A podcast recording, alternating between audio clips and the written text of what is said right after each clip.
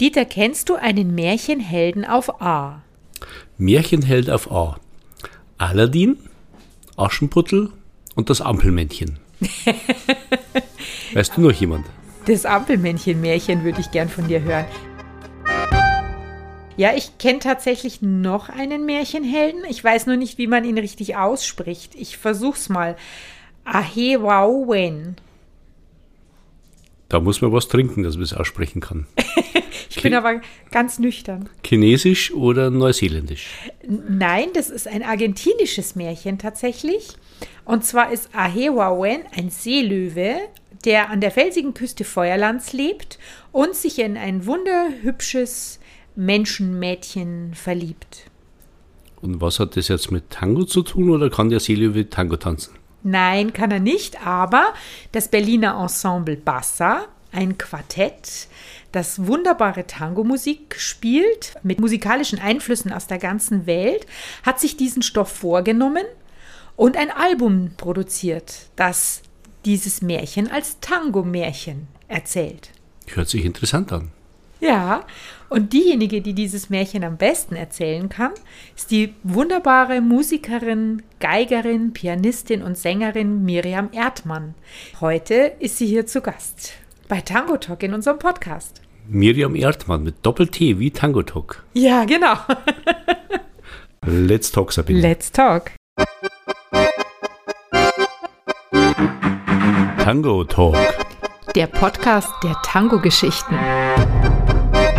Wir stellen euch Menschen vor, die den Tango auf ganz unterschiedliche Weise lieben und lieben. Tango Talk. Das sind Sabine Holl und Dieter Ringelstetter. Zwei Suchende in Sachen Tango.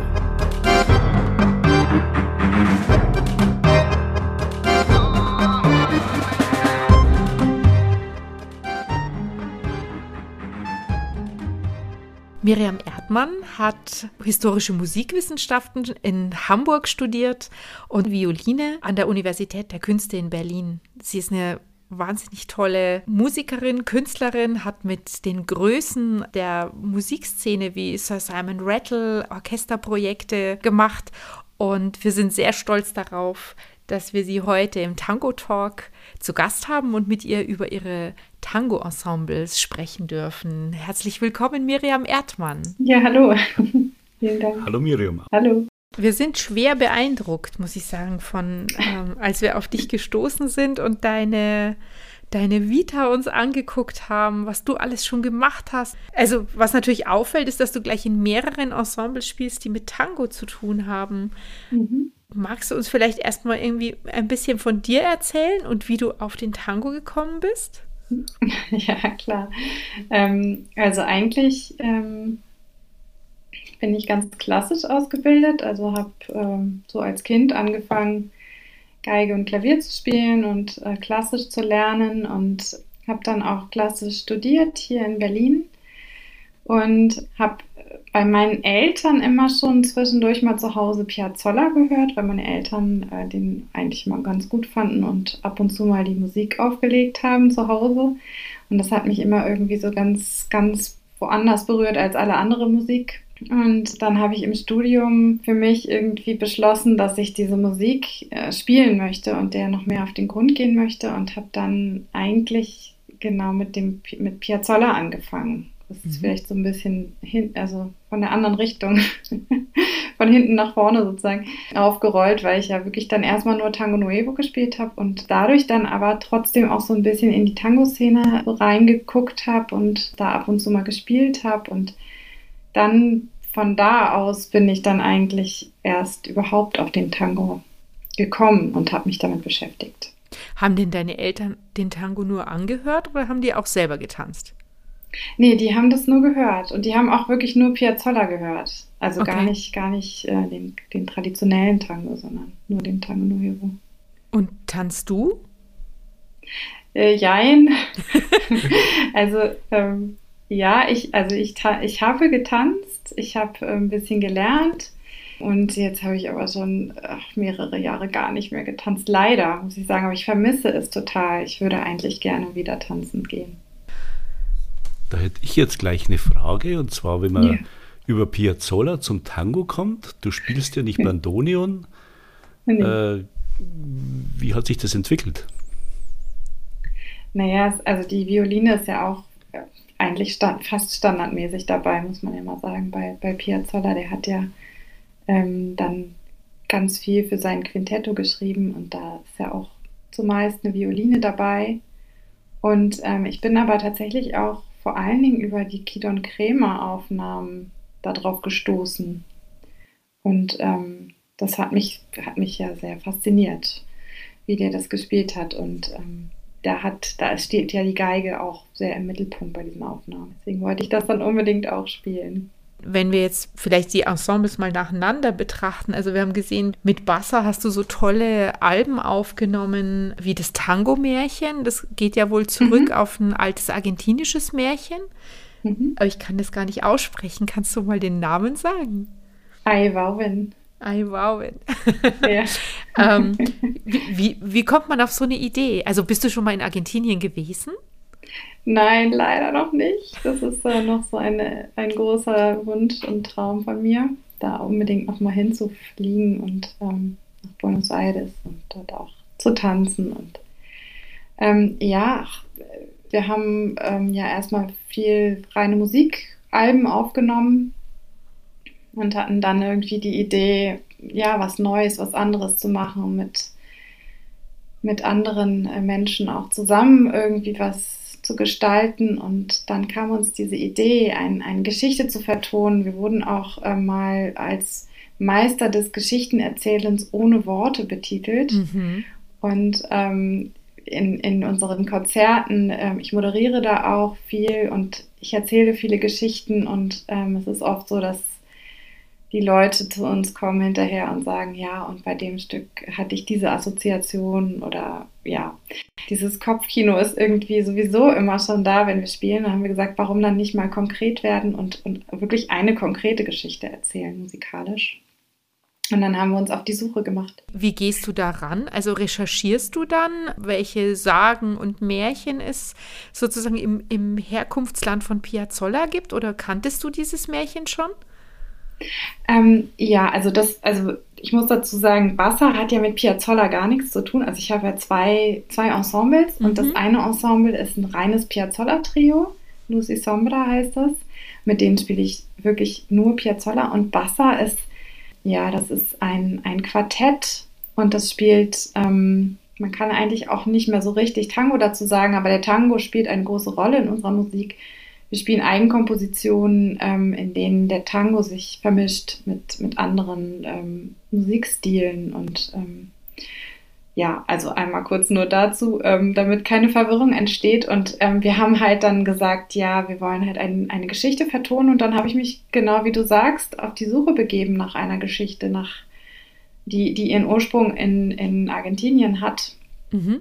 Und bin dann halt auf dieses Märchen gestoßen, was uns ähm, sehr angesprochen hat. Und ähm, ja, da kamen gleich ganz viele Ideen und dann haben wir uns dafür entschieden. Wenn man sich diese Geschichte anschaut, da geht es ja um die Angst vor der Fremde, um die Sehnsucht nach der Heimat und äh, um das sich öffnen für neue Umgebungen. Ist es ein Motiv, was dir auch persönlich etwas sagt oder was für dich persönlich auch etwas bedeutet? Jetzt für mich persönlich, für mein persönliches Leben vielleicht gar nicht so sehr, aber ich sehe das ähm, als insgesamt einfach ein gesellschaftliches Thema mhm. immer wieder. Und auch eben im Tango ja auch ein Thema irgendwie. Ne? Also dieses, das, so ist der Tango ja im Grunde auch entstanden aus der Sehnsucht nach, nach der Ferne, nach dem Zuhause. Und ähm, ja, dem in einer neuen, in einem neuen Land eine neue Heimat finden, ja, sich ja. dafür öffnen. Ja. ja, mein Gedanke war, dass es klar, das ist der Ursprung des Tango, aber das ist dann sozusagen, oft bleibt man ja an, an den Dingen hängen oder man findet eine Verbindung zu Dingen, die einem auch selber etwas sagen. Ne? Also, dass da sich sozusagen auch ein eigenes Lebensmotiv irgendwie wiederfindet in, in dieser Nostalgie oder dieser Sehnsucht, die eben auch aus der Musik spricht. Mhm. Was ist es denn, was dich da besonders angesprochen hat, wenn du jetzt, also wenn wir nochmal zurückgehen und sagst, du hast schon als Kind Piazzolla bei deinen Eltern gehört, bist mit der Tango-Musik aufgewachsen. Ähm, was hat dir daran besonders gefallen? Also jetzt rein vom Zuhören und dann später auch als Musikerin. Gibt es da eine besondere Herausforderung oder eine, ja, eine besondere Möglichkeit des Ausdrucks? Ja, also ähm, das ist eine total gute Frage, weil ich mir die selber oft stelle. Was, was fasziniert mich eigentlich so sehr an dieser Musik? Und ähm, es ist eine Stimmung, in die mich diese Musik versetzt, die keine andere Musik, das vermag keine andere Musik mit mir zu machen. Mhm. Und das ist wahrscheinlich schon irgendwie so eine, so eine Sehnsucht und was, und was auch irgendwie was ganz tief Trauriges, aber doch auch sehr Tröstendes, was man, was man da irgendwie raushört. Und ich, ich weiß einfach, dass ich als Kind schon völlig, völlig fasziniert und, und auch so überrascht war, weil das so was Fremdartiges war, was ich, was ich vorher einfach nicht kannte. Ähm, und ja, das hat mich bis heute nicht losgelassen. Und, und es ist für mich ähm, wahnsinnig schön, das selber machen zu können, spielen zu können, ausdrücken zu können mit meinem Instrument. Jetzt geht es ja uns so, wenn wir schöne Tango-Musik hören, beispielsweise in einem Konzert, wo man, wo man sitzen soll eigentlich, dann ist das ja total bitter, weil man möchte ja eigentlich aufstehen und lostanzen. Und ja, ähm, ja. ja, das ist ja schier nicht auszuhalten, ne? wenn, die, wenn die Musik schön und tanzbar ist. Jetzt, wenn ich mir vorstelle, ich sitze auch noch am Instrument, habe die Geige im Arm, wie hält man das aus? Geht es dir da nicht so, dass du am liebsten eigentlich, also sicherlich magst du lieber die Geige spielen und mit deinem Ensemble die Musik machen, aber du bist ja wahrscheinlich auch mal in der Situation, dass bei dir die CD läuft, ne? Oder du einfach zuhörst. Wie sehr packt dich das dann, auch darauf tanzen zu wollen? Also ich muss zugeben, meine eigenen CDs höre ich eigentlich nie. Ich glaube, das ist irgendwie einfach das ist irgendwie so, also ich kenne auch keinen Musiker, der seine eigenen CDs hört, äh, weil man sich da schon so viel mit beschäftigt hat, dass man dann nicht zu Hause sich die noch auflegt irgendwie. Es ist, es ist einfach so, wenn man auf der Bühne steht, dann, dann ist man halt sehr fokussiert auf, auf das, was man in dem Moment macht. Und natürlich habe ich schon auch sehr, sehr, sehr viel Milongas auch gespielt, zum Tanz auch gespielt mit Bassa. Also wir waren ja in, in einer Phase auch sehr aktiv als als gerade ähm, dieser, die, die, ja, der alternative Tango und der Neo-Tango und das alles irgendwie in, in, den, in den Milongas äh, so sehr in Mode war und wir waren deswegen viel eingeladen, äh, in ganz Deutschland auf Milongas und zum Tanz zu spielen. Und das war auch immer wunderschön, weil man halt dann beim Spielen so zugucken konnte, wie die, wie die Menschen sich dazu bewegt haben und sich gefreut haben und so. Es ist dann aber in dem Moment tatsächlich nicht so, dass man denkt, oh, ich will jetzt zu meiner eigenen Musik auch tanzen, sondern man ist halt im Spielen drin so. Und trotzdem gab es dann halt zwischendurch oder vor allen Dingen auch hinterher dann auch trotzdem immer die Momente, wo man dann selber auch nochmal tanzen konnte, wenn man dann das Konzert hinter sich hatte, zum Beispiel. Und ja, und dann gibt es eben manchmal auch Konzerte, jetzt gerade mit meinem Piazzolla-Ensemble, wo, wo manche Leute tatsächlich aufstehen dann und, und sich nicht halten können und dann auch mal ein Lied tanzen. Das ist dann auch immer ganz schön. Ja. Ihr habt ja mit, äh, mit Bassa ein Album gemacht, das heißt Berlin Tango. Was, was, mhm. ist, was macht den Tango in Berlin so besonders? Ja, das war unser erstes Album. Und da war ich auch wirklich noch ganz, ganz neu in der Gruppe. Und ähm, das war irgendwie so eine ganz, ganz besondere Zeit jetzt für mich persönlich, weil ich da auch wirklich in diese Welt der Milongas erst richtig, richtig eingetaucht bin und das alles ähm, gesehen habe, was das eigentlich ist, die Tango-Szene. Und in Berlin hat die da halt gerade wahnsinnig geboomt und das war unglaublich spannend in diese ganzen Milongas zu gehen und sich das anzugucken und die Stimmung zu fühlen und so. Und ähm, das Besondere für mich daran war, dass ähm, oder ist, dass es einfach sehr vielseitig ist in Berlin. Also du, du kannst wirklich alles finden, was, was du dir vorstellst oder was du dir wünschst. Ähm, du hast eine große Auswahl an, an Orten und auch an Musik, ähm, zu der du gerne tanzen magst.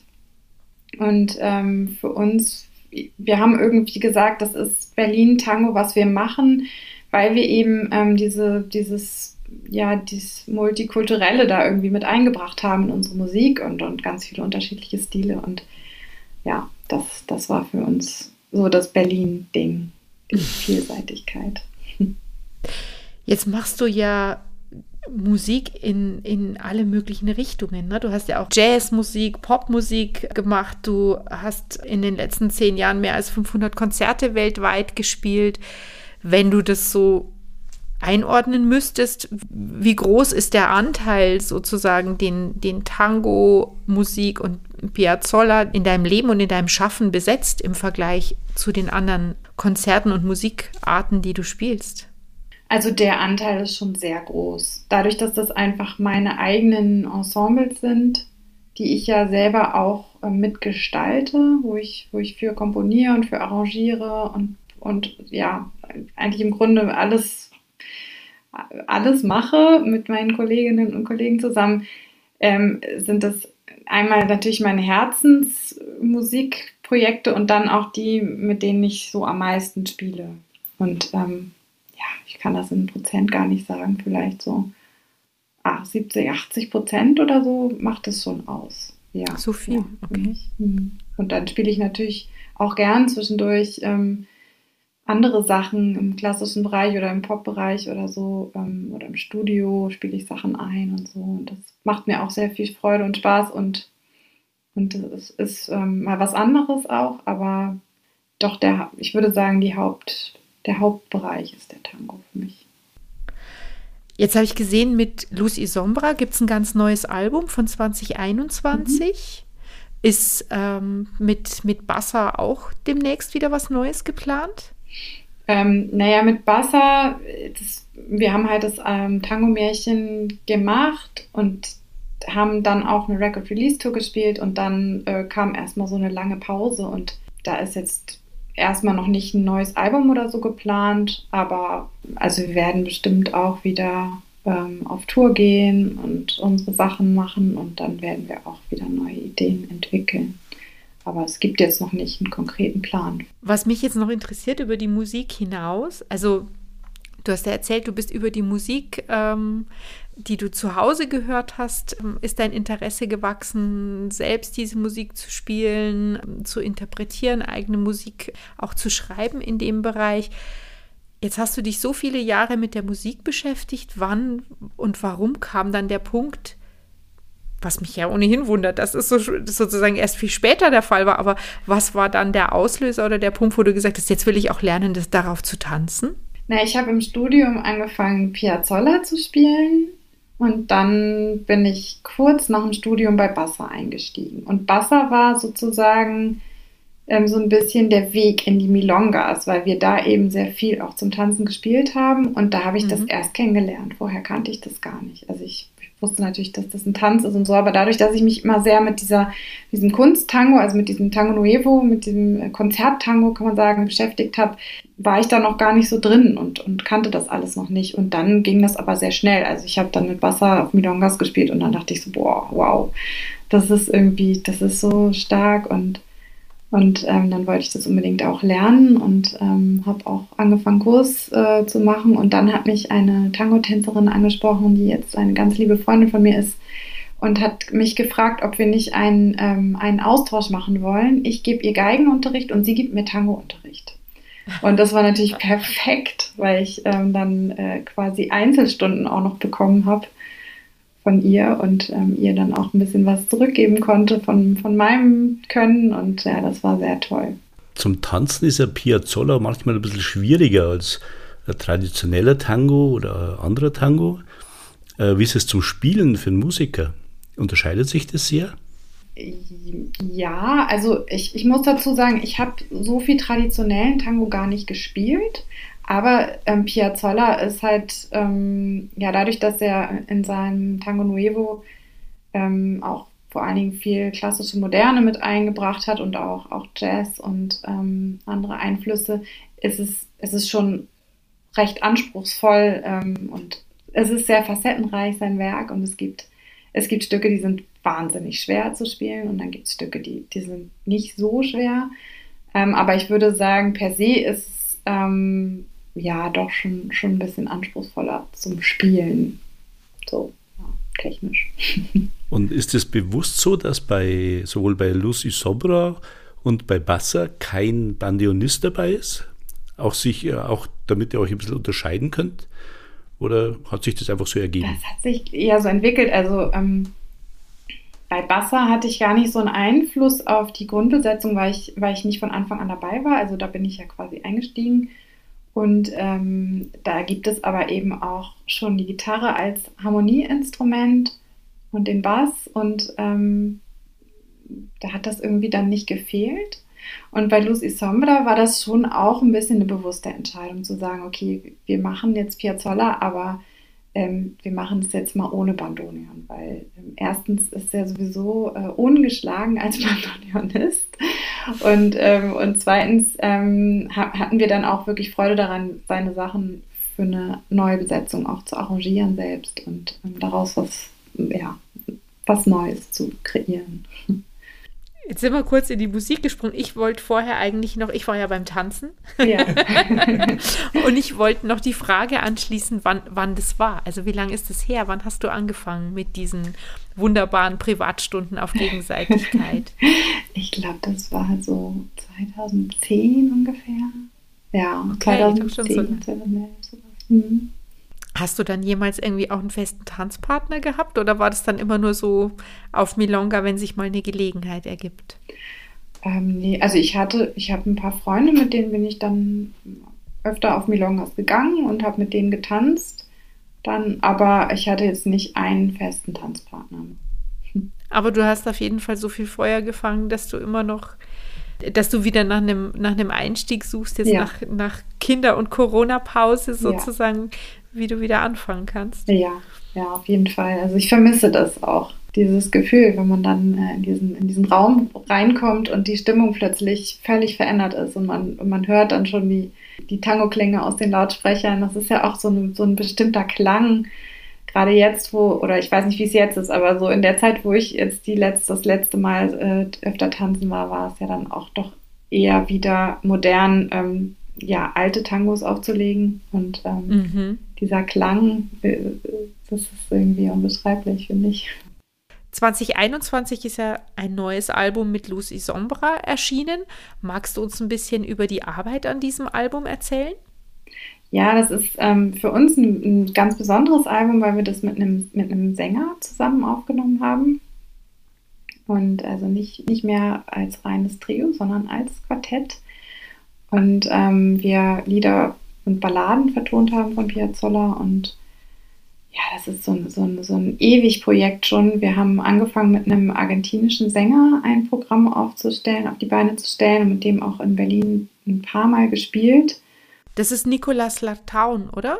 Genau, das ist ähm, der Sänger, mit dem wir das Album aufgenommen haben. Und wir hatten ähm, mit einem anderen Sänger, mit Diego Valentin Flores aus ähm, Argentinien, erst zusammengearbeitet und mhm. ähm, das war so wunderschön, dass wir gesagt haben, wir müssen das irgendwie auf ähm, verewigen.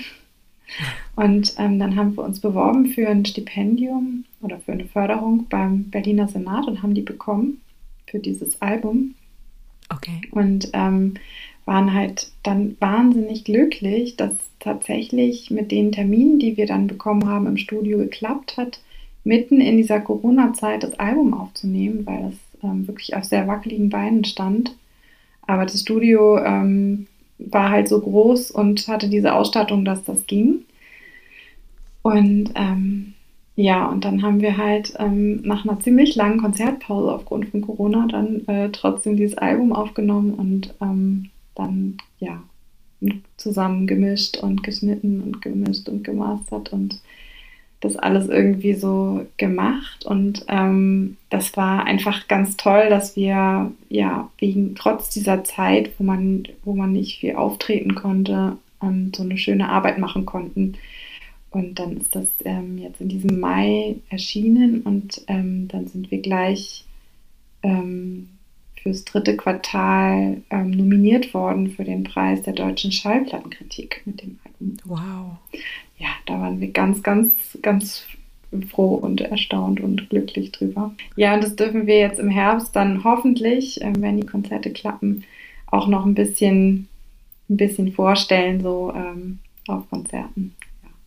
Ja, genau, das wollte ich gerade fragen, weil normalerweise, wenn ein neues Album erscheint, gehen, gehen die Ensembles oder die, die Bands ja erstmal irgendwie auf Tournee, um das äh, bekannt zu machen und äh, äh, live zu spielen. Habt ihr da für den Herbst mehrere Termine schon geplant? Wo kann man euch sehen? Ja, es gibt ein paar Termine, ein paar wurden auch schon wieder abgesagt und verlegt, mhm. leider.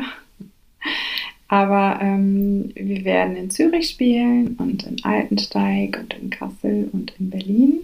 Äh, man kann das auch auf unserer Internetseite sehen unter www.luz-i-sombra.de. Da sieht man die ganzen Konzerttermine, die stattfinden. Da kann man auch reinhören in die CD. Wir haben ja eigentlich natürlich eine viel größere Tournee geplant und wir hatten sowieso für dieses Jahr sehr viel geplant, weil ähm, dieses Jahr nämlich ein Jubiläumsjahr für Astor Piazzolla ist. Der wäre nämlich 100 Jahre alt geworden. Ja, genau. Und ähm, das ist natürlich dann, also ganz viel ist einfach hinten übergefallen aufgrund von Corona. Vielleicht macht ihr es ja wie, wie mit der Fußball-EM da wäre ja auch 2020 eigentlich das EM-Jahr gewesen und dann genau. wurde, fand es 2021 statt und überall stand aber 2020 drauf.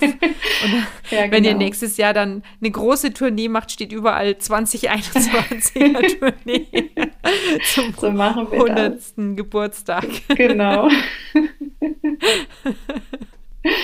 ja. Wäre super toll, euch mal live zu erleben. Müssen wir mal gucken. Wir schauen mal auf die Internetseite. Ja, genau, ob wir da irgendwo uns für einen Konzerttermin ja, ähm, auf die Reise machen können zu dir. Das wäre schön. Wie hat sich denn der Name ergeben des Luz y Sombra, also Licht und Schatten? Äh, das bezieht sich ja vermutlich nicht auf euch, sondern hat irgendeine andere Geschichte, nehme ich an. ähm, ja, also es ist eigentlich einfach der Name von einem Stück von Piazzolla. Das ist ein ganz unbekanntes Stück von ihm. Aber wir fanden, ähm, das, wir hatten das im Programm und wir fanden, dass das eben auch einfach sehr zu, zu seiner Musik passt, weil man ja einerseits ähm, wirklich also diese die Todtraurigkeit empfindet und dann aber auch wieder die Sonnenstrahlen durchkommt und äh, kommen und das ist ähm, ja klingt jetzt irgendwie profan, aber es ist einfach so, es ist einfach Licht und Schatten. Wie ist denn das, wenn ihr diese, wenn ihr eure Arrangements schreibt? Macht ihr das alle zusammen? Machst du das hauptsächlich? Gibt es da einen äh, im Ensemble, der ähm, das schwerpunktmäßig macht? Ähm, wir machen das nicht zusammen, also es machen ähm, immer Einzelne und ähm, ich, ich mache viel, aber Kollegen und Kolleginnen von mir auch. Also es ist nicht so, dass ich alles mache oder so, sondern ähm, ja, die, die es gerne machen und die es können, die arbeiten da halt dran mit. Und ähm, das ist dann so, dass man halt ähm, arrangiert oder schreibt und dann bringt man es mit in die Probe, also die Noten und dann und dann wird auch dann natürlich in der Probe probiert und dann setzt man noch gemeinsam Dinge um oder verändert noch gemeinsam Dinge und so. Aber so das Grundwerk oder das Grundgerüst macht immer eine oder einer von uns. Hast du für uns noch einen speziellen Tipp? Wir sind demnächst mal ein paar Tage in Berlin. Irgendein Geheimtipp, wo man hingehen könnte? ähm, naja, ich bin wie gesagt schon so lange raus. Ich glaube nicht, dass ich diejenige bin, die die Geheimtipps jetzt aus, aus dem Ärmel schütteln kann, ehrlich gesagt. Also ähm, die Milongas, die ich mag oder die ich, die ich gut kenne, die kennt ihr wahrscheinlich auch schon. Nee, Berlin ist bei uns noch so ein bisschen ein äh, leerer Fleck, was die Milongas Echt? anbelangt. Oh, Aber ich habe was gelesen, kommen. dass ihr mit, mit Bassa auch immer in so einem verwachsenen Hinterhof spielt. wo, ist, wo, ist, wo, ist, der denn zu finden? Na, das ist, das ist unser Proberaum. Der ist in, in Kreuzberg, Kreuzberg, ne? Ja, genau. Da proben probt, wir. Aber ihr probt weiter, auch wenn ihr gerade kein, kein Album plant, oder? Also wir haben jetzt schon etwas länger nicht mehr geprobt. Wir proben halt immer, wenn was ansteht natürlich und dann aber auch schon regelmäßig so. Aber jetzt haben wir uns eine Zeit lang auch nicht gesehen. Das wechselt immer so ein bisschen projektweise. Es wäre jetzt schön, wenn jetzt, wo die Milongas wieder erlaubt sind, sozusagen, da auch mal wieder für Engagements zu sorgen. dass man euch mal wieder live hören kann. Ja, wir fänden das auch sehr schön. Es, ist, es hat sich so ein bisschen in den letzten Jahren entwickelt, dass, ähm, dass Live-Musik auf Milongas, also so habe ich das zumindest empfunden, eher weniger geworden ist. Auch einfach, mhm. also natürlich glaube ich auch aus finanziellen Gründen, weil es einfach natürlich immer teurer ist, irgendwelche Musiker zu engagieren, als ähm, CDs aufzulegen oder einen DJ zu haben. Ähm, aber auch, wie, wie ich glaube, weil es in vielen Milongas wieder eher in Mode ist, ähm, so traditionellen Tango zu spielen oder zu, zu dem zu tanzen. Und wir machen ja wirklich auch Stücke, die schwer tanzbar sind, muss man ja mal sagen. Also wir haben, wir haben Sachen im Programm, die sind wunderschön zum Tanzen, aber wir haben auch ein paar Stücke, wo manche Leute zumindest äh, ganz schön schwierig, Schwierigkeiten, glaube ich, haben zu tanzen. So. Aber was immer geht, ist hören. Und das stimmt. als ich, als ich die, die beiden Ensembles entdeckt habe, sind die bei mir erstmal ein paar Tage in Dauerschleife gelaufen. Das ist wahnsinnig schön, auch nur zuzuhören. Wobei bei vielen Stücken hält es einen halt auch nicht auf, auf dem Hosenboden. Da möchte man die Tanzschuhe anziehen und aufstehen und mittanzen. Schön, das freut mich sehr. Ja, wenn du schon nicht mehr weißt, was in Berlin los ist, dann ist es, müssen, müssen wir dich vielleicht abholen, wenn genau. wir in genau. Berlin sind und mit dir mal tanzen gehen. das wäre schön. Ja. Weil das, das haben wir auf jeden Fall fest vor. Ja, toll. Ja, Miriam, vielen Dank. Das war ein total interessanter Ausflug in eine ganz andere Tango-Welt. Tango für die Ohren. Und ähm, ja, wir danken dir ganz herzlich für deine Zeit und dass du uns da dir ein bisschen über die Schulter schauen hast lassen. Danke dir. Ja, danke auch. Wir sehen uns in Berlin, oder? Zum ja, Tanzen. auf jeden Fall, sehr gerne. Das war Tango Talk, der Podcast der Tango-Geschichten von Sabine Holl und Dieter Ringelstetter. Wenn ihr mehr von uns hören wollt, abonniert uns. Und besucht uns auf Facebook oder unter www.tango-talk.de